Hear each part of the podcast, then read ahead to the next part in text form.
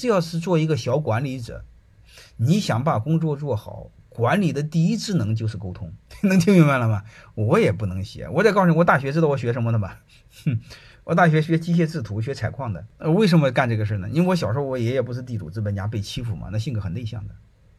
我那时候我的理想就是做个工程师画图，能听明白这是吧？所以你会发现，他和这个没关系。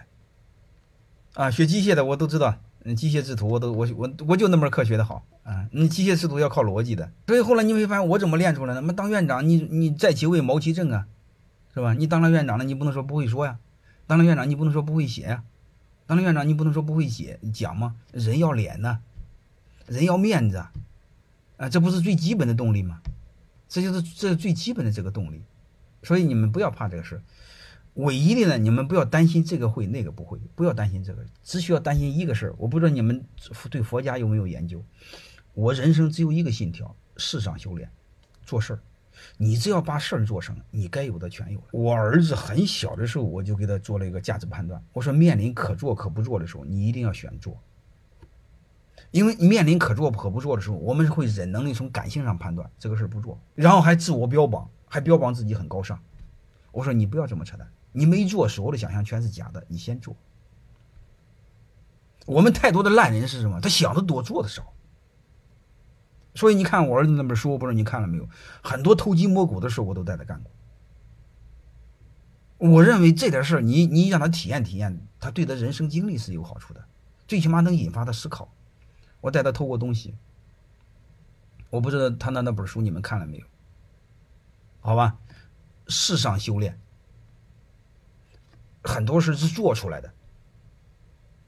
佛家上是专门有一派是世上修炼，我不相信在办公室念经的念出来的，打死我都不信。人有多大的自信是做事做出来的，人有多大的胸怀是屈辱撑出来的，就这俩事儿没有了。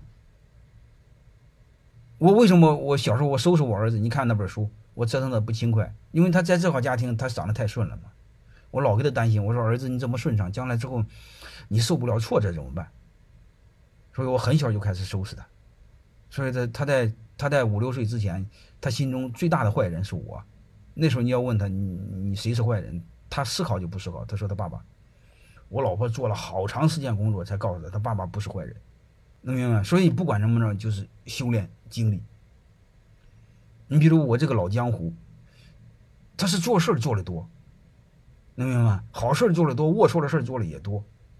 偷鸡摸狗的事儿做的也多，胡说了你们就别听了。你们只需要知道，任何都是做出来的。